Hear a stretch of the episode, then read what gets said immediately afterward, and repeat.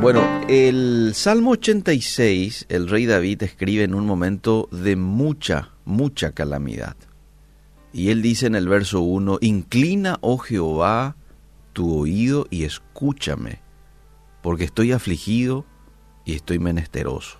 Verso 2, Guarda mi alma, porque soy piadoso.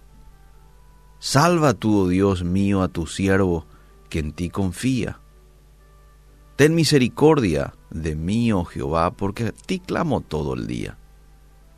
Alegra el alma de tu siervo, porque a ti, oh Señor, levanto mi alma, porque tú eres bueno, eres perdonador, eres grande en misericordia para con todos los que te invocan. Escucha, oh Jehová, mi oración y esté atento a la voz de mis ruegos. Y sigue diciendo, yo leí hasta el verso 6, ustedes pueden leer todo el capítulo eh, si quiere. Lo que me llama nomás la atención es cómo el rey David también pasó por calamidad, pero él no se quedó con esa calamidad. Él le hizo partícipe a Dios de su calamidad. Y esto es algo que nosotros tenemos que también, eh, eh ¿cómo diríamos? Eh, hacer de la misma manera que el rey David. Es debemos de copiar esto. Yo no tengo por qué callarme ante un momento de, de crisis. No, este, desnuda tu corazón a Dios. Decirle, estoy así, estoy asá, ¿verdad? Pero diciendo también lo que decía el, rey David, eh, vos sos un Dios que escucha, vos sos un Dios perdonador, y por eso yo a ti te clamo, ¿verdad? Es importante eso. Cuando la vida avanza sin problemas, amables oyentes, es fácil decir, Dios responde a la oración. Pero una crisis puede generar dudas. En especial si el Señor no responde tan rápido como nosotros nos gustaría.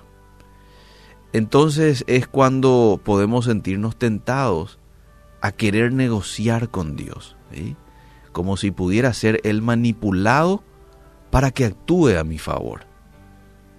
Pero el objetivo de la oración no es lograr que Dios haga lo que queremos, sino llevarle nuestras preocupaciones, confiando en que responderá conforme a su voluntad, a su forma, a su tiempo.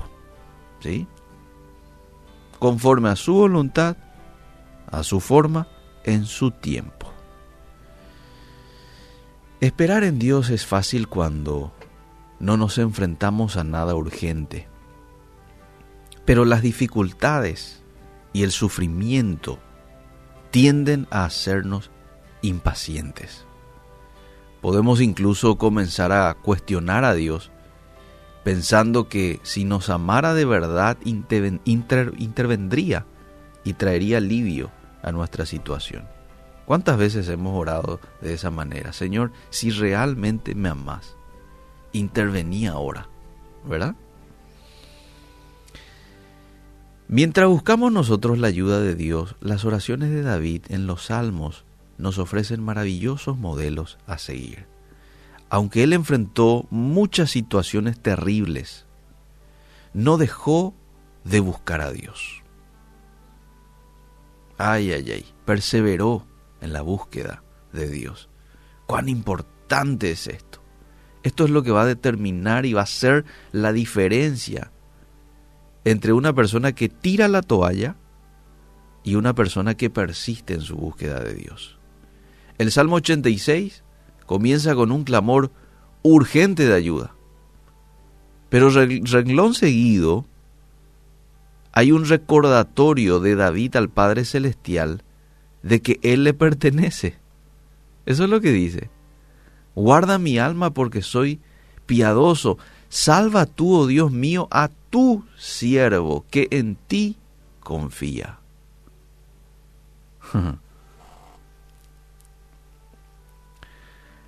Eh, luego él describe el carácter de Dios en el siguiente verso y dice, bondadoso, bueno, listo para perdonar, grande en misericordia, para con todos los que le invocan. Estas características del Señor son la base para confiar en Él. Saber quién es Dios amable oyente, nos permite sentir confianza en medio de la crisis. Ya que es fiel, sabemos que va a cumplir sus promesas. Su santidad nos hace examinar nuestra vida y arrepentirnos de los pecados que obstaculicen nuestras oraciones. Y su misericordia, gracia y amor nos consuelan en medio del dolor. Amén. Dios, en esta mañana te agradecemos porque sabemos que aún en esos momentos de tribulación, de crisis, que muchas veces como seres humanos tenemos que pasar, no estamos solos. Tú estás con nosotros. A veces no actúas de la manera en que yo quisiera que actúes. Rápido, respondiendo ya a mi oración aquí y allá. Sin embargo, con esa forma de accionar tuya, nos están enseñando muchas cosas. La paciencia. Tenemos que entender nosotros, amable oyente, de que la manera de actuar de Dios y su pensamiento es muy diferente a mi manera de actuar y a mi pensamiento. Nosotros somos muy limitados, Dios es ilimitado. Y es más, eso está en la Biblia, en Isaías está un texto en donde dice, mis caminos no son vuestros caminos, ni mis pensamientos son vuestros pensamientos. Y a mí no me toca entenderte, Dios, a mí me toca simplemente confiar en que tú tienes todo bajo tu control, en que estás actuando y en que todo lo que quieres para mí es para mi bien. Sos mi papá y me amás. Entonces yo tengo que confiar de que toda la calamidad, toda la enfermedad, todo, todo, todo, lo que vos permitís para mí es para mi bien. Romanos 8:28. Todas las cosas ayudan a bien a los que aman a Dios. Ayúdame hoy a no desesperarme al atravesar por el valle de la crisis, sino al contrario, a poder estar dependiente de ti. Te pido por el oyente del otro lado, que hoy quizás me está escuchando desde la cama de un hospital, desde una penitenciaría, desde un lecho en donde está pasando por una situación de crisis.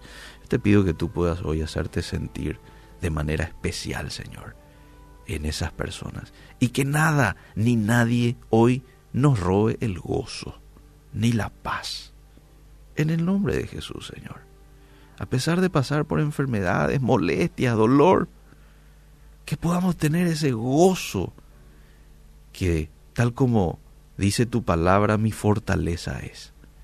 Esa paz que sobrepasa todo entendimiento, que hoy pueda, Señor, inundar mi mente, mi corazón y la mente y el corazón del oyente. En el nombre de Jesús. Amén y amén.